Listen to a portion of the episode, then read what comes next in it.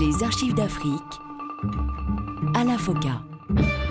Bonjour à tous et bienvenue dans ce magazine consacré à l'histoire contemporaine de l'Afrique à travers ses grands hommes. Nul n'a le droit d'effacer une page de l'histoire d'un peuple, car un peuple sans histoire est un monde sans âme. Après avoir épuisé toutes les voies du dialogue, devant les violences intempestives du pouvoir colonial, Amilcar Cabral, le leader du Parti africain pour l'indépendance des peuples de Guinée et du Cap-Vert, a choisi une autre stratégie pour libérer son peuple, la lutte armée. Le mot d'ordre le plus actuel, c'est de développer, intensifier l'action armée contre les derniers bastions occupés par les colonistes portugais chez nous. Installé depuis 1960 à Conakry, où Sékou Touré a fourni à son mouvement et aux autres organisations d'indépendantistes de la région une base de combat, Amilcar Cabral va d'abord s'employer à fédérer les différents partis clandestins qui militent pour l'indépendance dans les pays de colonisation portugaise. José Letao de Grasse était le secrétaire général de l'Union pour l'indépendance du Cap-Vert Rénovation, un mouvement concurrent. Je savais déjà que le PGC voulait, par la force, l'union avec le Cap-Vert. Il disait c'était l'union pour la lutte. Je disais non, parce que j'ai eu une première rencontre avec Amilcar Cabral à Dakar. Bien, il m'a invité de faire partie du PGC. Je devais aller à Conakry. Mais en parlant avec des gens qui étaient au courant de ce qu'était Conakry et cette question de l'union, parce qu'ils n'admettaient pas que l'on pose des questions sur l'union. C'était une chose pour lui sacrée. Alors, euh, j'ai refusé d'y aller. Et c'est pourquoi j'ai échappé de, rentrer au PSGC, parce que ce serait fini pour moi. Ah, évidemment, parce qu'il avait une forte personnalité. Pour mener cette idée, moi aussi, je ne pouvais pas accepter d'imposer, parce qu'il fallait consulter le peuple et tout. Et je voyais, en discutant avec lui, tant à, Dakar comme une deuxième et dernière fois à Accra, je voyais que, que lui, il avait des illusions sur cette question. Il pensait que tout allait bien. Il m'a dit la divergence, la haine que les Guinéens avaient envers les Capridiens a disparu grâce au travail de notre parti. Cela avant le déclenchement de lutte armée. Tout est fini, tu es retardé à cette question. Moi, je dis, c'est pas possible. Tout d'abord, je dois vous dire que quand j'étais au Portugal, étudié cette question. Guinée, Cap-Vert, comment les Cap-Verdiens sont allés en Guinée comme des agents des Portugais pendant la guerre pacification et tout ça. Et cela a créé une haine parmi la population guinéenne. Et à travers les informations de mes familiers, parce que j'avais des familiers même qui avaient pris part à la guerre pacification. Et, pendant mon, mon séjour en Guinée, en 69-60, j'ai pu parler avec des gens, avoir des sentiments et tout. Et, ma conviction était que la haine continuait. Suite de notre série d'archives d'Afrique spéciale, Amilcar Cabral.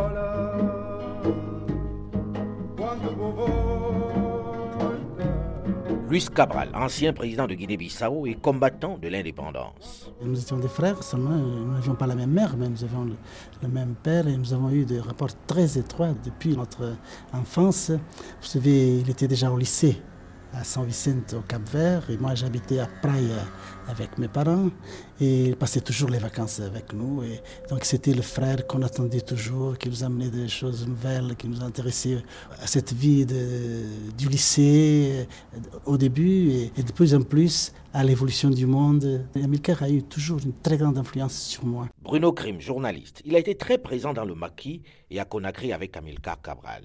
le parti c'était d'abord quelques personnes. Vous savez, c'est un parti qui s'est fondé sur, euh, sur six personnes hein, au début. Il ne faut pas voir ça en termes bolcheviques, avec euh, des structures relativement euh, complexes, nombreuses. Hein. C'est six personnes qui ont créé le PAIGC, Parti africain pour l'indépendance de la Guinée et du Cap-Vert. Et petit à petit, ils ont recruté, naturellement, mais d'abord, comme c'est fréquemment le cas, le dirigeant, c'était Amilcar Cabral. C'était pas du tout l'effet du hasard. Hein. Il était intellectuellement au-dessus des autres. Il avait une vision plus large, il avait une aura, c'est ce qu'on aurait appelé un, dirigeant charismatique, quoi. Il avait euh, une belle intelligence, euh, il avait une belle approche du terrain. Bon, il dominait le problème, il n'y avait pas de doute, c'était lui le dirigeant, il n'y avait personne pour lui disputer la place. Et puis autour de lui, il y avait bon, 6, 7, 8, 9, 10, environ une dizaine peut-être de, de gens. Il y avait consultation, discussion, qu'est-ce que tu en penses, ceci, cela? À mon avis, in fine, c'était toujours, ou quasiment toujours, euh, l'avis d'Amilcar Cabral qui, prévalait. Il, il, arbitrait euh, les différents, et comme, comme c'était un pragmatique qui mesurait avec souplesse euh, les rapports de force, je pense que en gros, c'est toujours lui qui finissait par l'emporter. Pedro Pires, membre du conseil de guerre du PAIGC, responsable de la formation des combattants du Parti africain pour l'indépendance de la Guinée et du Cap-Vert. Mais nous avons fait une formation militaire, euh, ça on peut parler de ça maintenant. On a appris à nager, on a appris à faire la navigation un petit peu, comme ça. Tout ça a été utile jusqu'à maintenant parce que on apprend à attendre, on apprend à être patient, on fait une école de psychologique, dans l'urgence physique, euh, c'est tout ça. On crée une personnalité. Parce que vous voyez, quand on est, on est convaincu, mais on, on raisonne, on sait que je vais faire telle chose, mais je peux mourir, je peux me sauver, et, etc. On peut pas dire que c'est une option. Endoctriner, je crois, c'est ceux qui suivent euh, sans penser trop. Mais quand vous pensez, c'est la conviction. Alcide Brito Evora, dit Bacha. Quand j'ai quitté le Cap Vert, J'étais toujours dans, la tête le désir d'engager dans la lutte. J'ai été contacté par Pedro Pérez et c'est à partir de cela que je suis plus intéressé dans la lutte clandestine qui après nous sommes partis en Algérie. Je suis resté à peine à Alger, mais nous avons commencé précisément l'entraînement à Cuba. D'Alger, je suis parti à Cuba. Nous sommes restés trois ans à Cuba. Après, nous sommes partis à l'Union soviétique, là où nous sommes restés dix mois toujours pour l'entraînement militaire et politique, parce que le désir de Cabral, c'était pour le déclenchement de la lutte armée au Cap-Vert. C'était de 65 jusqu'à 68. Disons qu'on devait déclencher la lutte armée au Cap-Vert en 1967. Dès la première année, la lutte armée adoptée par son mouvement a donné des résultats spectaculaires. Même les colonisateurs portugais reconnaissent en 1964 qu'au moins 15% du territoire est aux mains du Parti africain pour l'indépendance de la Guinée et du Cap-Vert. Lucette Cabral. Ah oui, ah oui, parce qu'en zone libérée, on avait déjà une structure. On avait des magasins du peuple qui étaient basés sur un système de troc, l'hôpital gratuit, la santé gratuite, on avait l'éducation gratuite. On avait déjà un embryon de ce que nous voulions faire dans la Guinée-Bissau libérée, le Cap-Vert indépendant. Le peuple acquiesce à cause, malgré la modicité des moyens, le mouvement de libération vole de victoire en victoire. Les Portugais, qui ont aligné des forces considérables pour reconquérir les territoires perdus, ne parviennent pas à le faire reculer. Pedro Pires, membre du conseil de guerre du PAIGC, responsable de la formation des combattants du Parti africain pour l'indépendance de la Guinée et du Cap-Vert. Mais c'est que nous, nous, étions en train de penser, mais quoi faire? Il faudrait se préparer pour tout et organiser des divers scénarios. Un de ces scénarios, c'était, oui, le débarquement. On a recruté des gens, on a organiser une certaine stratégie, etc. pour le faire. Les Cubains seraient, bon, ils pouvaient nous transporter. Ils ne seraient pas partis de notre aventure. Pour beaucoup de monde, de nos amis, ils trouveraient ça très hasardeux. De ce côté-là, nous ne pouvons pas recevoir aucune aide. Mais enfin, notre aventure, c'était proche. C'était proche. L'aventure projetée qu'on n'a pas pu réaliser. En réalité, devant l'ampleur de l'avancée du PAIGC, le Parti africain pour l'indépendance de la Guinée et du Cap-Vert, qui détient déjà près de deux tiers du territoire, et l'intense activité diplomatique d'Amilcar Cabral, le Portugal, pour faire face, va déployer de gros moyens militaires. Gérard Chalian, journaliste à l'époque, sur le terrain. Bah, d'abord sur le plan militaire, il arrivait d'Angola après avoir remporté des succès militaires indiscutables en Angola. C'est à lui en quelque sorte qu'on a demandé de, répondre aux défis du PAIGC et il y a répondu assez bien. C'est-à-dire qu'il a réussi à bloquer la situation par ses regroupements euh, de hameaux stratégiques, euh, par euh, l'utilisation systématique de la, division tribale, etc., par l'utilisation de parachutistes, dans des coups de boutoir qui, qui, pouvaient vraiment faire mal. Bruno Grimm, journaliste proche d'Amilcar Cabral. Je me rappelle une fois qu'il y a eu une alerte pour un bombardement et c'était le napalm qu'ils avaient utilisé. Le PGC contrôlait au moins 60% du territoire. Mais c'est vrai aussi qu'au-delà de 60%, ils ne pouvaient pas y aller parce qu'il y avait une espèce de cadenas qui était représenté par les villes côtières et quelques villes qui étaient un peu plus à l'intérieur, qui est infranchissable. Donc, s'il n'y avait pas eu euh, le coup d'État au Portugal, c'était une situation normale dans laquelle les uns faisaient leurs affaires et les autres faisaient leurs affaires. C'est-à-dire, il y avait une situation occupée, une partie du pays, l'autre partie non occupée, je ne dirais même pas libérée, non occupée, tout simplement ça. Aristide Pereira, Ancien compagnon de lutte d'Amilcar Cabral, au temps de la lutte, il était le secrétaire général adjoint du PAIGC. Il est aussi l'ancien président du Cap-Vert. En 68, on peut dire que c'est le, point le plus haut de notre libération. Qu'on est arrivé à fixer l'ennemi sur le terrain. Ça veut dire, à partir de 68, la tactique des Portugais, c'était le suivant. Ne pas bouger dans les carres tranchées et on bombarde les bandits. C'est à ce moment-là qu'apparaît Spinola, qui vient avec sa lutte psychologique. Et il a fait toute une politique, comme il y avait déjà une situation stable dans ces carres tranchés. Un allant à Mao Tse-tung disait que la guérilla est comme le, poisson dans l'eau. Donc il faut retirer l'eau. L'eau, c'est la population. Donc il crée des villages autour de ces carres tranchées et, et en appelant les paysans guinéens de venir, qu'il les offert des choses, etc. Et vraiment, il leur donnait des choses. Et nous avions fait toute une campagne pour que les paysans augmentent la production du riz, justement pour que les gens puissent manger, mais aussi pour qu'ils puissent euh, avoir d'autres choses. Mais avec cette action psychologique, évidemment qu'on pourrait perdre cette guerre de libération, parce que les gens étaient déjà désespérés. Et, et il y a même des gens qui, qui étaient des militants du parti, mais qui disaient, mais moi, je ne peux pas rester comme ça. Je travaille, je produis, le riz est en train de pourrir, et je n'ai rien pour m'habiller. Il faut aller au camp ennemi pour aller prendre les choses. Et c'est en ce moment-là, en 69, que la Suède décide de nous donner des marchandises et qu'on crée le, célèbre magasin du peuple. Et ça, ça a eu un effet extraordinaire. Parce que les marchandises qu'on recevait la Suède, même du point de vue qualité, était supérieure à ce que les autorités portugaises fournissaient aux paysans. Et ça, a eu une valeur extraordinaire de neutraliser, disons, toute cette, action psychologique. Maréchal Costa Gomes, ancien chef d'état-major des forces portugaises, ancien président de la République du Portugal. L'action psychologique est exercée surtout pour convaincre les populations L'action psychologique s'exerçait surtout pour convaincre les populations du fait que notre séjour et notre souveraineté en Guinée avaient comme principale finalité une élévation du bien-être et du niveau de vie de ces populations.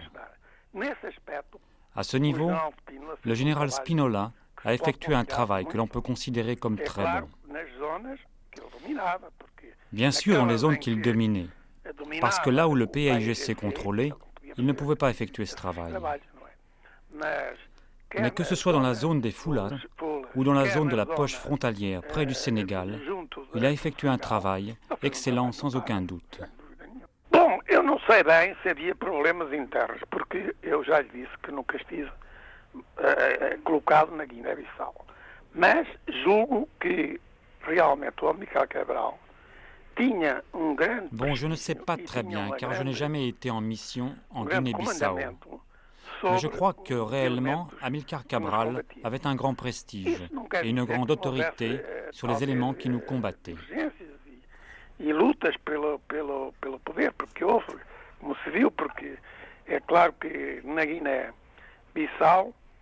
Cela ne veut pas dire qu'il n'y avait pas des divergences et des luttes pour le pouvoir au sein du PAIGC.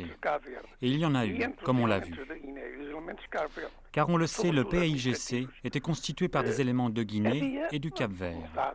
Et entre ces éléments de Guinée et ceux du Cap-Vert, qui occupaient les postes les plus importants, surtout administratifs, il y avait des dissensions qui se sont renforcées après l'indépendance où ils ont dû se séparer.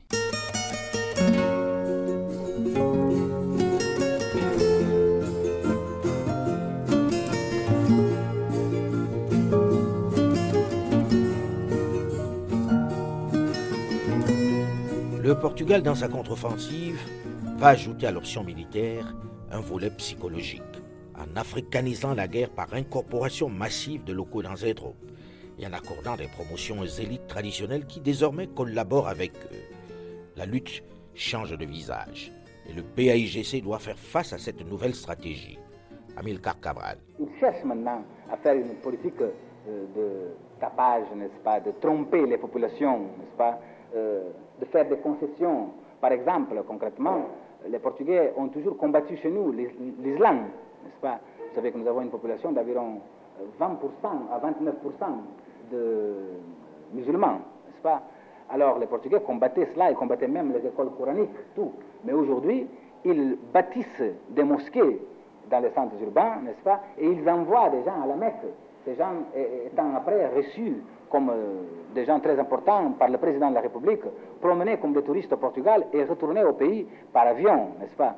Euh, Cela donne l'état de, désespoir auquel les Portugais sont arrivés et qui ont toujours été les propageurs du christianisme, n'est-ce pas, et de, et de, la religion catholique, vous voyez bien. En outre, ils font certaines concessions sur le plan social, culturel. Ils envoient beaucoup plus maintenant d'étudiants au Portugal pour des bourses d'études. Nous remercions beaucoup parce que ce seront des futurs, cadres pour, pour notre pays, n'est-ce pas? Mais la réalité, c'est qu'ils n'arrivent plus à tromper des gens, n'est-ce pas? Ces gens qui, à présent, euh, voient euh, avec un certain étonnement le Portugais changer tellement dans les attitudes euh, civiques envers les Africains, disent en général Jarama PAIGC, cela veut dire merci PAIGC, parce qu'ils comprennent fort bien que c'est le résultat de la lutte, que ce n'est pas un changement de la part des colonialistes portugais. Cette stratégie de séduction de la population rurale s'accompagne d'une formidable campagne de propagande pour discréditer les militants nationalistes. Pedro Pires, membre du Conseil de guerre, responsable de la formation des combattants. Voyez, euh, moi j'étais, une fois j'étais à Kandjafra, c'est le commandement du front sud, j'avais une fièvre de 40-41 degrés. J'ai déliré. Quand après j'étais, la fièvre était abaissée un peu, la, la radio portugaise transmettait le suivant. Bon, vous êtes là en souffrant, mais vos chefs, les Capverdiens, sont à l'extérieur euh, faisant la belle vie. Mais nous, nous étions là, moi, mes hommes, mes amis, nous étions là. Moi, j'étais dans une situation terrible, les gens étaient autour de moi. Ils écoutent ça, ils disent, mais qu'est-ce qui se passe? Parce que la campagne portugaise, quelquefois, était tellement stupide pour des gens stupides.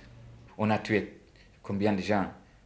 Les gens qui sont participés dans ce même euh, embuscade, dans cette accrochage, sont là vivants. Donc, du côté de l'information radio, oui, je trouve que n'a pas eu l'effet euh, qu'on attendait.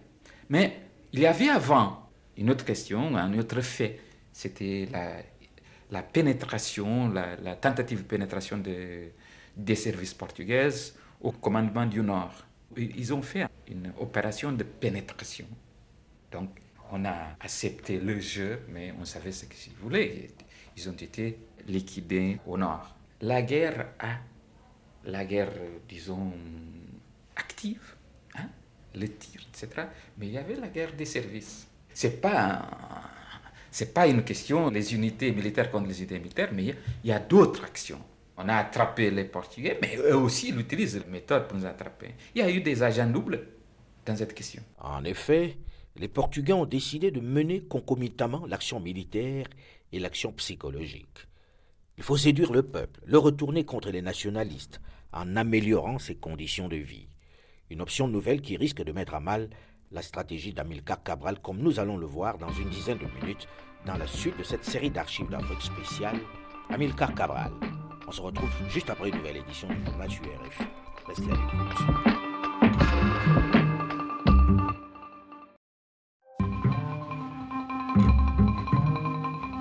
Les archives d'Afrique à la FOCA. Bonjour et bienvenue à tous ceux qui nous rejoignent seulement maintenant dans la seconde partie de ce magazine consacré à l'histoire contemporaine de l'Afrique à travers ses grands hommes. Nul n'a le droit d'effacer une page de l'histoire d'un peuple, car un peuple sans histoire est un monde sans âme. Depuis le déclenchement en janvier 1963 de la lutte armée contre le colonisateur portugais, Le PAIGC, le Parti africain de l'indépendance de la Guinée de Cap-Vert, d'Amilcar Cabral, a opéré une avancée fulgurante. Il occupe les deux tiers du territoire. À l'international, son mouvement est désormais considéré comme un interlocuteur des peuples de Guinée-Bissau et du Cap-Vert.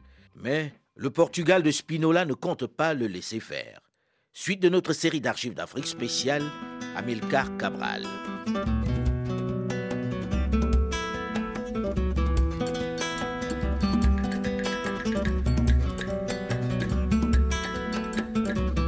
Devant l'ampleur de l'avancée du PAIGC, le Parti africain pour l'indépendance de la Guinée et du Cap-Vert, qui détient déjà près de deux tiers du territoire, et l'intense activité diplomatique d'Amilcar Cabral, le Portugal, pour faire face, va déployer de gros moyens militaires. Aristide Pereira, compagnon de lutte d'Amilcar Cabral au sein du PAIGC, ancien président du Cap-Vert. À 68, on peut dire que c'est le, point le plus haut de notre libération on est arrivé à fixer l'ennemi sur le terrain. Ça veut dire, à partir de 68, la tactique des Portugais, c'était le suivant. Ne pas bouger dans les carres tranchées et on bombarde les bandits. Pedro Pires, membre du conseil de guerre responsable de la formation des combattants. On n'a pas pu avoir les moyens militaires pour briser l'équilibre. Pour briser l'équilibre, il faudrait avoir les armes antiaériennes pour briser la couverture aérienne des Portugais et paralyser les hélicoptères. Après, il faudrait avoir des, armes demi-lourdes pour casser la caserne. Donc, on n'a pas pu avoir jusqu'à 73. Donc, je vois cet aspect. Deuxièmement, je vois l'aspect matériel et la jalousie, disons-le. Parce que le parti avait déjà des moyens matériels les gens, face à ces moyens matériels, peut-être ne voulaient pas mourir, mais les gens voulu l'accès à ces moyens matériels. Ce qui était par hasard était créé, de mon point de vue. Dans sa contre-offensive, le Portugal va ajouter à l'option militaire un volet psychologique, en africanisant la guerre par incorporation massive des locaux dans ses troupes en accordant des promotions aux élites traditionnelles qui désormais collaborent avec eux. La lutte change de visage et le PAIGC doit faire face à cette nouvelle stratégie. Amilcar Cabral. Il cherche maintenant à faire une politique euh, de tapage, n'est-ce pas, de tromper les populations, n'est-ce pas, euh, de faire des concessions. Par exemple, concrètement, les Portugais ont toujours combattu chez nous l'islam, n'est-ce pas Vous savez que nous avons une population d'environ 20% à 29% musulmans, n'est-ce pas? Alors les Portugais combattaient cela, ils combattaient même les écoles coraniques, tout. Mais aujourd'hui, ils bâtissent des mosquées dans les centres urbains, n'est-ce pas? Et ils envoient des gens à la Mecque. En outre, ils font certaines concessions sur le plan social, culturel. Ils envoient beaucoup plus maintenant d'étudiants au Portugal pour des bourses d'études. Nous remercions beaucoup parce que ce seront des futurs cadres pour, pour notre pays, n'est-ce pas? Mais la réalité, c'est qu'ils n'arrivent plus à tromper des gens.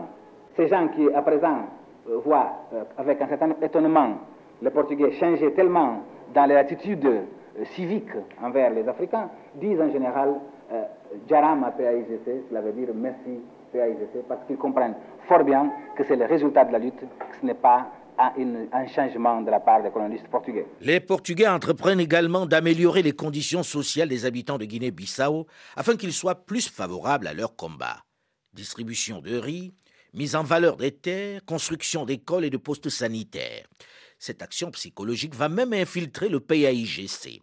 Il faut travailler à diviser les militants, à opposer ceux de l'intérieur à ceux basés à Conakry voisin. Il faut aussi jouer sur les différences ethniques et religieuses, amplifier le climat de méfiance entre Guinéens et Capverdiens. Anna Maria Cabral, l'épouse d'Amilcar Cabral. Il y avait pas mal de problèmes à Conakry parce que le parti avait beaucoup développé, il y avait le secrétariat, l'école pilote. La majorité de tous ces combattants étaient des, paysans qui jamais n'avaient vécu dans, dans, des centres urbains, dans des villas, etc. Et d'autres semi-analphabètes, on les enseignait. Il y avait d'autres, les gens qui travaillaient au secrétariat, qui étaient des enfants, de, disons, des petits bourgeois avec... Euh, enfin, des gens n'avaient pas la modestie nécessaire pour comprendre qu'il fallait aider ces gens. Ces gens étaient des êtres humains aussi. Voilà, les problèmes étaient surtout à ce niveau, problème de compréhension, problème, problème de classe, disons. Dans les réunions, quand, surtout quand c'était Cabral qui dirigeait ces réunions, toutes ces questions étaient discutées et il n'y avait pas de graves problèmes entre ceux qui étaient au maquis et ceux qui étaient à l'extérieur. Surtout, elle pensait écrire encore pas mal de choses parce qu'à ce moment-là, il était très préoccupé avec la réalisation de l'Assemblée, la première Assemblée de Guinée qui allait proclamer l'État.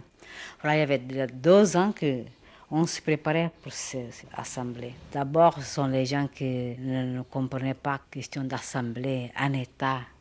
Alors les gens de l'intérieur disaient, mais on, on a déjà, ils pensaient que c'était un autre parti, ils disaient, mais on a déjà le PGC. Il a écrit plusieurs documents sur l'Assemblée, mais il voulait écrire un document pour expliquer aux gens, aux paysans, qu'est-ce que ça veut dire une assemblée et un État. Du côté du Cap-Vert, il y avait surtout des difficultés à cause de la lutte armée qui ne commençait pas. Il y avait des Cap-Verdiens qui étaient un peu impatients. C'était plus difficile à cause des îles. Il fallait trouver quelqu'un qui, qui nous aide avec des bateaux. Alors, il y avait des Cap-Verdiens qui étaient vraiment impatients. Oui, il y a des gens qui ont quitté le PGC parce qu'ils ont dit que ce n'était pas possible. Et voilà l'ambiance, l'ambiance qu'on a était... Il n'y avait pas de bagarres, mais de tension. Et je crois que c'est ça que ces agents qui étaient très bien préparés par les colonistes ont su utiliser les facteurs ethniques, religieux, parce qu'au parti, il y avait tout. Il y avait des animistes, des musulmans, des catholiques. Il y avait toutes les religions. C'était des, agents très bien préparés parce qu'ils ont mis les animistes contre les musulmans et vice-versa les catholiques contre les musulmans, etc., les Guinéens contre les Camerounais, c'était affreux l'ambiance qu'ils ont su créer à Conakry. Au milieu à peu près de 72, on a senti, et Cabral avait même écrit un document rappelant tout le monde qu'il fallait faire attention, il fallait être vigilant, etc. Pedro Pires, membre du conseil de guerre, responsable de la formation des combattants du PAIGC. D'un côté, je dis que les Capverdiens ont eu un, un, rôle important, mais en ce qui concerne que les Capverdiens étaient les seuls qui décidaient, les seuls privilégiés, ça c'est, vous voyez, quand vous avez un projet, vos ennemis choisissent vos points faibles nous le savons qu'il était un point faible. Point faible dans ce sens. Il y a les Capverdiens, il y a les Guinéens, mais il y a les Capverdiens quelquefois qui sont plus instruits. Bon, donc on utilise ça. Parce que vous ne pouvez pas mettre dans un bureau un analphabète. Vous devez mettre dans un bureau quelqu'un qui sache lire, écrire et, travailler. Mais en ce qui concerne ça, qui les décisions étaient toutes prises par les Capverdiens, vraiment ça c'est faux. Les Capverdiens étaient une minorité dans la direction du PIGC. De mon point de vue, c'était utilisé par les Portugais. Qui avait le rôle principal, c'était Amilcar Cabral. Donc, il faudrait attaquer cet homme. C'était là. Bon, les Amilcar, il favorisait les, les Capverdiens, etc. Mais c'est faux dans ce sens que pendant la lutte de libération, le PIGC a formé plus de cadres supérieurs guinéens que toute la colonisation portugaise. Donc, qui fait ça ne peut pas être accusé de vouloir s'accaparer d'un rôle quand il fait précisément le contraire. Il crée des, conditions pour que cette situation disparaisse. Donc, c'est pas sérieux. Et les commandants, qui avaient un rôle très important dans cette lutte armée, ils étaient très peu. Celui qui était un rôle plus important, c'était moi. Mais le reste, c'était au moyen. Les Portugais travaillent à semer la zizanie entre les différentes composantes du PAIGC. Il faut réveiller la vieille image du Cap Verdien plus près du colon portugais. Il faut exacerber les vieux antagonismes que semblait avoir fait taire Amilcar Cabral. Alcide Evora Brito Dibacha, combattant du PAIGC. J'étais responsable de service consulaire, disons. J'occupais des gens qui voyageaient, des, camarades qui, qui entraient de nouveau dans le parti, d'autres qui partaient en mission. Au départ, on n'avait pas beaucoup de difficultés ni beaucoup de problèmes. C'est quelques temps après qu'on a commencé à voir qu'il y avait un malaise entre, entre la direction ici qu'on était au maquis. moi, je pense que dans une lutte pareille, on trouve toujours des problèmes. Parce que les gens qui sont restés sur place au maquis, il y avait une certaine jalousie vers ceux qui sont restés à Conakry.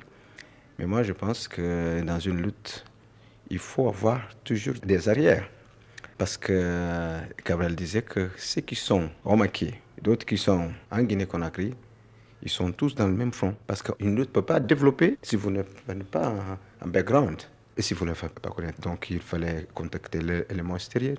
Et, mais c'est à partir de ce moment-là que j'ai commencé à voir qu'effectivement, il y avait un certain malentendu très fort. Les difficultés rencontrées au Cap Vert ne doivent pas freiner la lutte en Guinée-Bissau pour l'accession à l'indépendance. Pour Amilcar Cabral, qui intègre le Cap Vert dans un ensemble national, la libération des îles est une question de temps. Elle viendra dans la foulée de la libération de la Guinée. En attendant, sur le sol guinéen, les combats se poursuivent. Les forces armées du PAIGC, secondées par les milices, tiennent leur position, malgré la contre-offensive menée par le général Antonio de Spinola.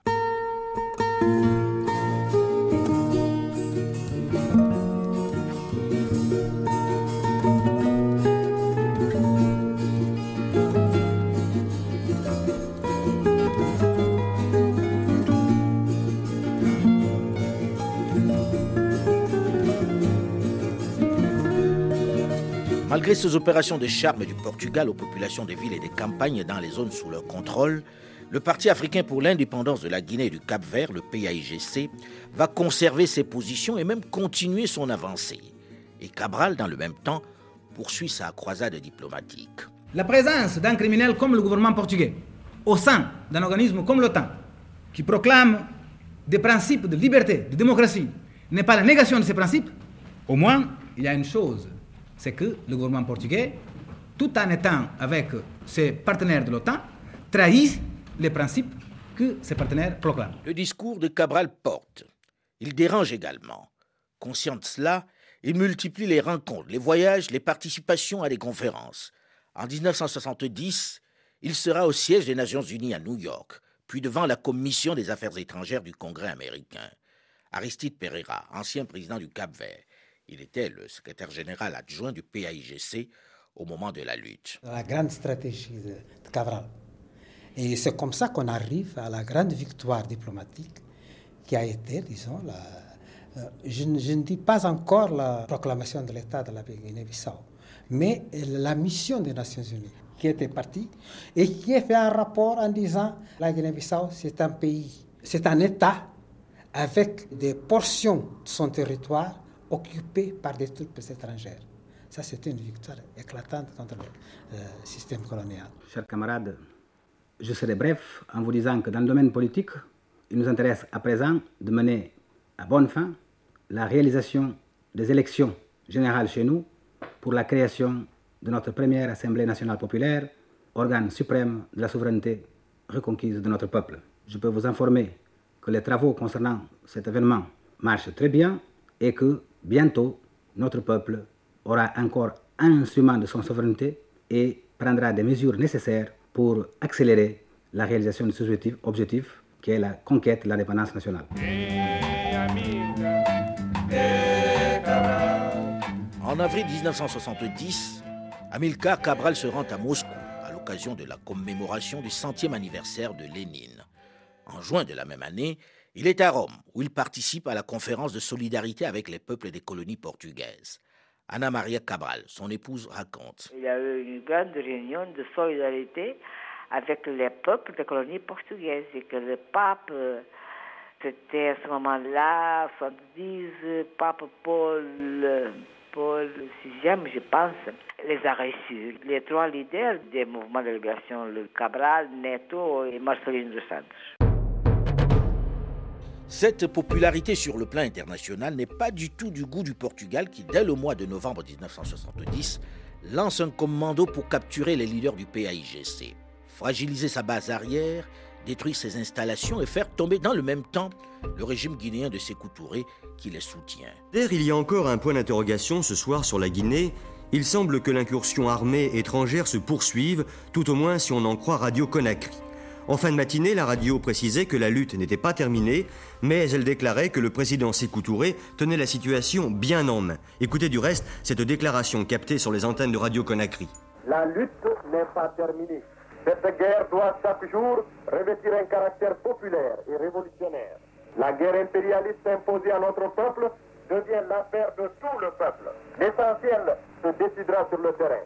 Nous sommes invincibles parce que notre cause est juste parce que nous sommes un peuple conscient, dirigé par un parti organisé.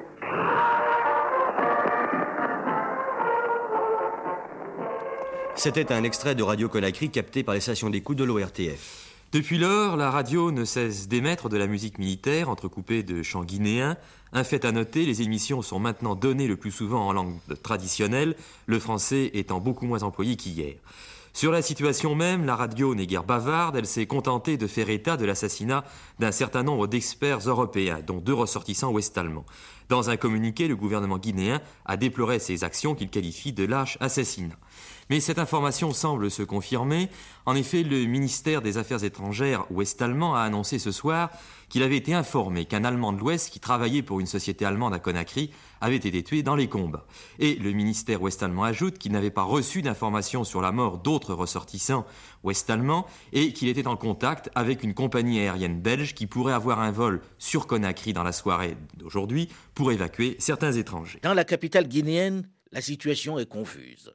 Les quelques soldats qui assuraient la garde des installations du parti à Conakry sont au premier rang dans le combat. La bataille est rude. Des bateaux étrangers qui stationnent encore dans nos eaux territoriales. Des centaines et des centaines de mercenaires européens de nombreuses nationalités sont dans la ville.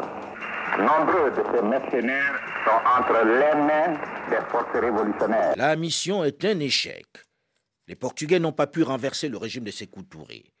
Ils n'ont pas non plus pu capturer les leaders du Parti africain pour l'indépendance de la Guinée et du Cap-Vert. Ils sont tout de même parvenus à ramener avec eux 24 de leurs prisonniers qui étaient retenus à Conakry. Amilcar Cabral est plus que jamais conscient que sa vie est en danger, que les Portugais seraient bien contents de le faire disparaître. Nous sommes tous nécessaires, mais personne n'est irremplaçable dans cette lutte. Si la lutte s'arrête, c'est qu'elle n'était pas bien pensée. Si je m'en allais, ou si je m'arrêtais, ou si je mourais ou disparaissais, il y aurait des gens du parti qui seraient capables de continuer la lutte. S'il n'y en avait pas, nous n'aurions encore rien fait. Amilcar Cabral. C'est donc conforté par le succès sur le terrain et sur le plan diplomatique qu'Amilcar Cabral se rend à Addis Abeba en Éthiopie où se tient la conférence des chefs d'État et de gouvernement africains en 1971. Un sommet où il va obtenir l'aide de l'ensemble des dirigeants du continent qui soutiennent sa lutte. Addis Abeba vient de prouver que nos frères africains de tous les pays indépendants sentent et souffrent avec nous notre situation. S'il y avait quelques doutes dans l'esprit de quelques nationalistes, les résultats de la conférence auront effacé ce doute complètement. Nous espérons que les résolutions prises, les décisions prises seront menées mises en pratique et que bientôt nous pourrons, avec l'aide de nos frères africains, éliminer complètement la domination coloniale dans nos pays soit dans les pays dominés par le Portugal, soit dans les autres encore sous domination. Ces tribunes où Amilcar Cabral s'exprime régulièrement sont très mal vécues par le Portugal, qui n'en peut plus de cette image colonialiste qui lui colle à la peau. Amilcar Cabral est plus que jamais dans la ligne de mire de Lisbonne. Il faut le faire taire. Mais comment va-t-il procéder? La protection du président Sékou Touré de Guinée va-t-elle suffire à le protéger contre cette lourde menace d'État? Rendez-vous la semaine prochaine dans la suite et la fin de cette série d'archives d'Afrique spéciale Amilcar Cabral.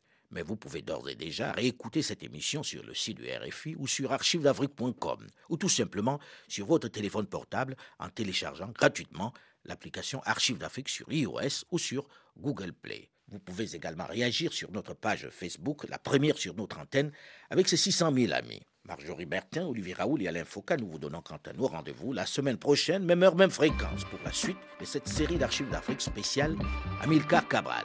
Dans un instant, une nouvelle édition du journal sur Radio France Internationale. À très vite.